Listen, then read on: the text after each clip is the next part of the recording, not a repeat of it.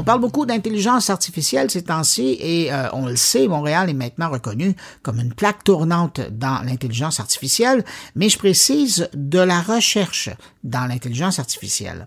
Et, la précision est importante parce que, comme le démontre un nouveau rapport qui vient d'être publié par les gens de Scale AI, là on arrive à un carrefour important où on devra décider si on veut demeurer dans la recherche ou euh, si on décide également de s'assurer de créer et de stimuler la création d'entreprises qui vont l'utiliser. Un peu comme si je fais un parallèle avec les ressources naturelles, est-ce qu'on veut seulement exploiter les minerais, du bois et le vendre, ou est-ce qu'on veut aussi le transformer et faire quelque chose avec ça et le vendre pas mal plus cher? Avec son rapport intitulé Portrait de l'IA d'ici, Scale AI lève le drapeau avant qu'il soit trop tard parce que, selon eux, c'est l'heure des choix. Pour parler de la situation, on va rejoindre le vice-président stratégie et opération chez Scale AI. Bonjour Clément Bourgogne. Bonjour Bruno. Clément, vous venez chez euh, Scale AI de publier un portrait euh, de euh, l'intelligence artificielle ici au pays. Si vous aviez à résumer, là, qu'est-ce que vous vous en retenez de ce portrait-là? Alors, le, but de, ce portrait, c'était de dresser un état des lieux assez exhaustif, mais quand même en profondeur de, là où, était le Canada en termes de, du développement du secteur de l'intelligence artificielle par rapport aux autres pays. Donc, on a vraiment essayé, premièrement, de, faire une revue des données qui existaient pour comprendre quelles étaient les forces et potentiellement les faiblesses, et dans un deuxième temps, identifier les trajectoires potentielles de ce secteur au Canada, sachant que le Canada a déjà une position de leader mondial que tout le monde reconnaît. Euh, mais donc le, constat, c'est que cette position, elle est très fragile et elle est, elle est entièrement basée sur la force de nos chercheurs euh, académiques. Et si je me base sur ce que euh, j'ai lu dans votre rapport, il est clair qu'aujourd'hui, on est rendu au carrefour et il y a des décisions qui doivent être prises là.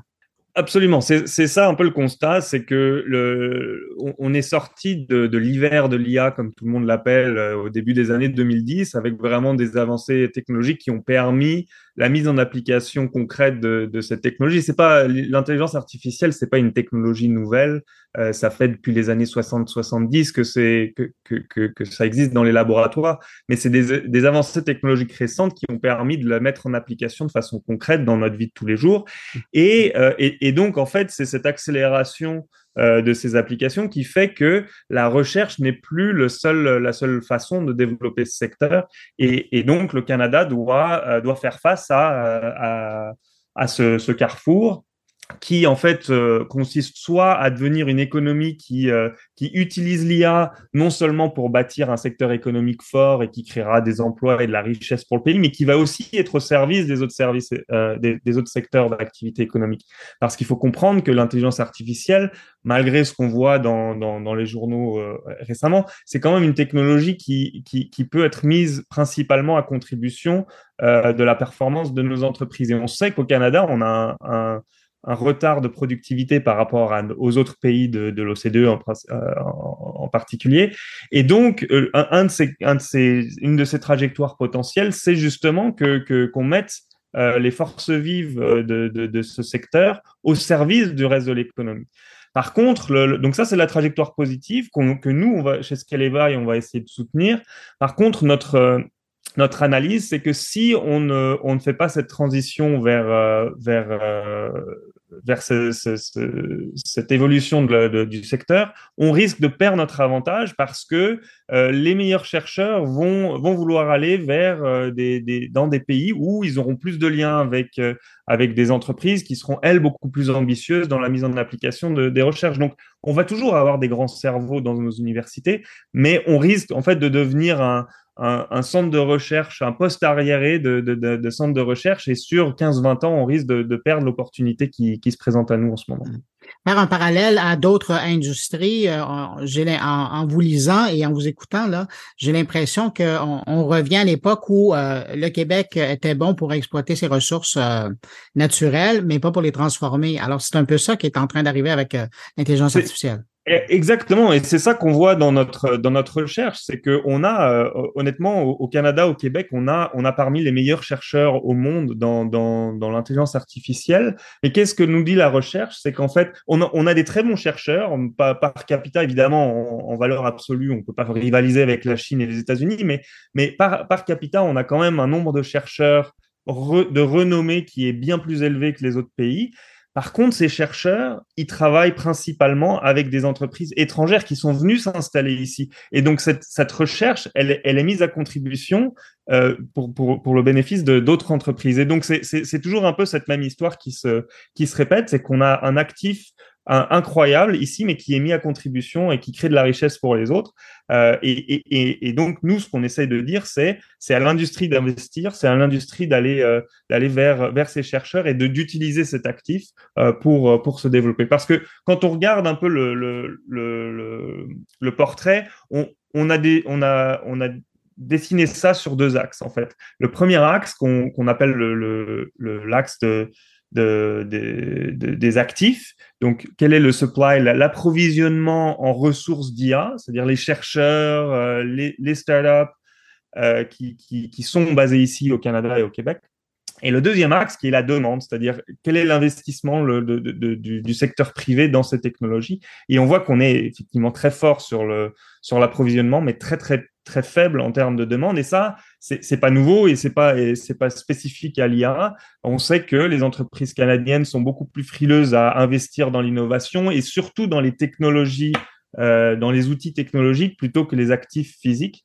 Euh, et ça, ça se répercute sur l'IA et ça risque de nous faire perdre notre euh, notre notre avantage. Donc donc nous, ce qu'on dit, c'est que il y a eu y a eu en fait une une impulsion qui a été donnée très très tôt par, euh, par, par, des stratégies euh, gouvernementales assez visionnaires. Il faut le, il faut le souligner parce qu'on on a tendance à souvent critiquer les gouvernements, mais cette fois-ci, ils ont, ils, ont, ils ont vraiment fait quelque chose de très bien qui a, qui a permis euh, de, de créer cet actif. Et maintenant, oui, il y a des programmes gouvernementaux qui existent, qu'LAI en, en fait partie, mais, mais il, faut, il faut surtout que, ce, que la demande, que le marché canadien se développe. C'est-à-dire que on va jamais, le marché canadien ne sera jamais le plus gros marché au monde. Par contre, on sait très bien que les entreprises ont tendance à créer leur, euh, bureau mère ou leur, centre de, gravité là où sont leurs premiers clients. Et donc, si on arrive à faire du Canada le marché le plus attractif pour, euh, l'IA aujourd'hui, dans les quelques années qui viennent, on va non, seulement permettre à nos, nos, nos entreprises en IA locales de se développer et de, développer une base sur laquelle elles pourront ensuite aller conquérir des marchés étrangers, mais on va aussi attirer les meilleurs entrepreneurs et les meilleurs cerveaux qui, eux, vont voir le Canada comme la meilleure façon de, développer et de lancer leur entreprise et encore une fois, créer cette masse critique qui va ensuite permettre euh, d'aller euh, d'aller conquérir d'autres marchés en capitalisant sur les talents qu'on a. Donc ça, c'est vraiment l'enjeu qu'on voit, c'est de, développer cet accès au marché au Canada et de, bâtir cette demande pour les services en IA. Et, on pense que c'est vraiment le levier qu'il faut activer pour euh, faire en sorte qu'on arrive à, créer un secteur économique qui va être au service de, l'économie du Canada. Mais euh, si vous avez écrit ce rapport et si vous arrivez à, cette conclusion, et même si on se parle aujourd'hui, est-ce que je me trompe ou c'est parce que vous avez l'impression que ça s'en va pas de ce côté-là? Ben, c'est sûr que nous, on voit. Alors, alors Scalea, nous, ça fait, un peu plus de trois ans, trois ans et demi qu'on est en activité. Nous, on est un fonds d'investissement qui a pour but de, déployer du capital pour, pour aider les entreprises à, à adopter des solutions d'IA dans les chaînes d'approvisionnement. Et on parle de chaînes d'approvisionnement dans un sens très large. Euh, c'est peut-être plus chaîne de valeur qui, qui, parlera aux gens. Mais donc nous, ça fait, ça fait en trois ans et demi, on a déployé, euh, on, a investi pour à peu près 500 millions de dollars de valeur totale de projet. Ça, ça inclut les investissements privés, les investissements publics. Et donc nous, notre rôle, c'est de euh, de, de, faire baisser le risque des investissements liés à l'intelligence artificielle, puisque c'est par définition des, des, investissements risqués. Donc, donc nous, ce qu'on voit, c'est que il y a par rapport à d'autres à d'autres pays euh, une, une, crainte ou, disons pas une, une, une priorisation de l'IA euh, par les, euh, les chefs d'entreprise, que ce soit les grandes entreprises ou les ou les PME. Et ça, c'est criant dans le rapport. Où on le voit que dans les statistiques, la part des, chefs d'entreprise qui ont fait de l'IA une priorité stratégique dans les deux, cinq premières années est beaucoup plus basse que la, plupart des pays auxquels on peut se comparer. Et, ça, en fait, ça se traduit dans le manque d'investissement. De, Mais c'est pas juste de vouloir investir dans, dans l'IA parce qu'on peut pas se réveiller aujourd'hui et dire bon bah moi je vais faire de l'intelligence artificielle, euh, j'appuie sur start et puis c'est bon. C'est pas comme acheter une nouvelle ligne du, dans une usine euh, c'est investir dans l'IA, en fait, c'est un investissement soutenu dans le capital humain. C'est ça le paradoxe, mhm. c'est que l'intelligence artificielle est quand même centrée sur l'humain. Et en fait, on a besoin de, faire, de, bâtir des compétences sur la durée pour pouvoir développer euh, un avantage compétitif. Donc, donc, nous, ce qu'on voit, c'est que c'est très, très long. les cycles, généralement, de première prise de contact, quand nous, on va voir une entreprise en essayant de les, accompagner à, la concrétisation d'un projet, ça, peut prendre 12, 18, 24 mois. Et, on voit vraiment qu'il y a cette, lenteur. Et, c'est ça le constat qu'on fait. et c'est l'appel qu'on essaie de faire, c'est de dire aux entreprises, non seulement il faut, il faut investir parce qu'on a un actif ici pour le Canada, mais tout le temps que les entreprises perdent à ne pas investir dans l'IA, c'est du temps que leurs compétiteurs gagnent. Euh, en investissant dans l'IA. Et il faut bien comprendre que un modèle euh, d'intelligence artificielle apprend en continu. Donc, plus on lui, on lui donne de données, plus il doit faire des prévisions, plus il peut valider si ces modèles sont, sont performants ou pas. Et donc, quand on perd un an par rapport à son compétiteur, c'est du temps qui est presque impossible à récupérer ensuite. Donc, c'est vraiment urgent que les entreprises comprennent euh, que, que, cet investissement, il est critique et que si eux ne le font pas, mais ils vont faire face très bientôt à des entreprises, à des concurrents, qu'ils soient canadiens ou étrangers, euh, qui, eux, auront fait ces investissements et qui auront une productivité euh, bien plus élevée. Euh, Clément, au début, vous disiez on peut pas se comparer euh, à la Chine et aux États-Unis, mais euh, dans le comparable, si on regarde ben, notamment en Europe, je pense que c'est toujours le, lien qu'on fait, on est où?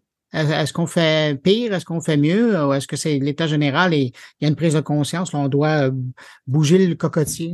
C'est sûr. Alors, les, pays qu'on a essayé de, mettre en comparaison avec le Canada, c'est la France, l'Allemagne, le Royaume-Uni, euh, la Corée du Sud et, Israël, euh, sachant que chacun ont des, des, contextes plus ou moins différents et des structures économiques différentes, mais on a essayé de normaliser un petit peu ça. Et, et le constat général qu'on fait, c'est que alors, le Canada est meilleur d'un point de vue euh, approvisionnement. Donc, on a des meilleurs chercheurs, on a, même plus de startups qui démarrent au Canada. On a un, taux de démarrage de startups qui est très élevé. Par contre, au niveau de la demande, et c'est vraiment là qu'on est, sous-performant. Et on, le voit, que ce soit en France, avec les grands groupes du CAC 40 qui ont tous des énormes équipes euh, de données internes qui, qui, elles, développent des solutions à l'interne euh, pour ces entreprises, ou même en Allemagne, où, qui a une, structure économique beaucoup plus semblable au Canada avec une, part des PME très élevée. Euh, on le voit que là-bas aussi, ils sont beaucoup plus ouverts et beaucoup plus, euh, ils ont beaucoup plus priorisé les, les solutions numériques et l'intelligence artificielle euh, dans leurs investissements. Donc, donc, on voit que le Canada, le pays en soi, a un actif, mais au niveau des entreprises, c'est là qu'il y y a vraiment une faiblesse. C'est le, les investissements qui sont faits. Et ça, ça date pas d'aujourd'hui. Quand on, quand on regarde les investissements dans, dans ce qui est le, les technologies de l'information, le Canada, je pense qu'en taux d'adoption de, euh, du cloud, euh, on, est, derrière la Hongrie en termes de pénétration du cloud dans nos entreprises. On est 26e quand on se regarde. donc, il y a vraiment, c'est vraiment un, sous-investissement chronique qui, rend l'adoption de l'IA encore plus, difficile aujourd'hui. Mais, mais donc, quand on compare à, des pays, euh, les, pays européens majeurs, on voit qu'on a vraiment cet actif qui, mais, mais que la demande est, vraiment, est vraiment euh, bien moindre ici au Canada. J'espère que vos propos ont éveillé une certaine conscience. Je rappelle donc qu'on parlait euh, notamment euh, du rapport que Scalera vient de produire, le portrait de euh, l'intelligence artificielle d'ici. C'est disponible. Je vais mettre un lien à partir de moncarnet.com sur la page de, l'épisode. Vous pourrez à, trouver un lien pour vous rendre directement jusqu'au rapport et le consulter. C'est fascinant et ça fait c'est l'état du monde, mais notre monde par rapport à, à, l'IA et vous allez voir, il y a, il y a de quoi réfléchir. Mon invité Clément Bourgogne, il est VP stratégie et opération chez Scale AI. Merci d'avoir pris du temps pour répondre à mes questions. Ben, merci à vous. Au revoir.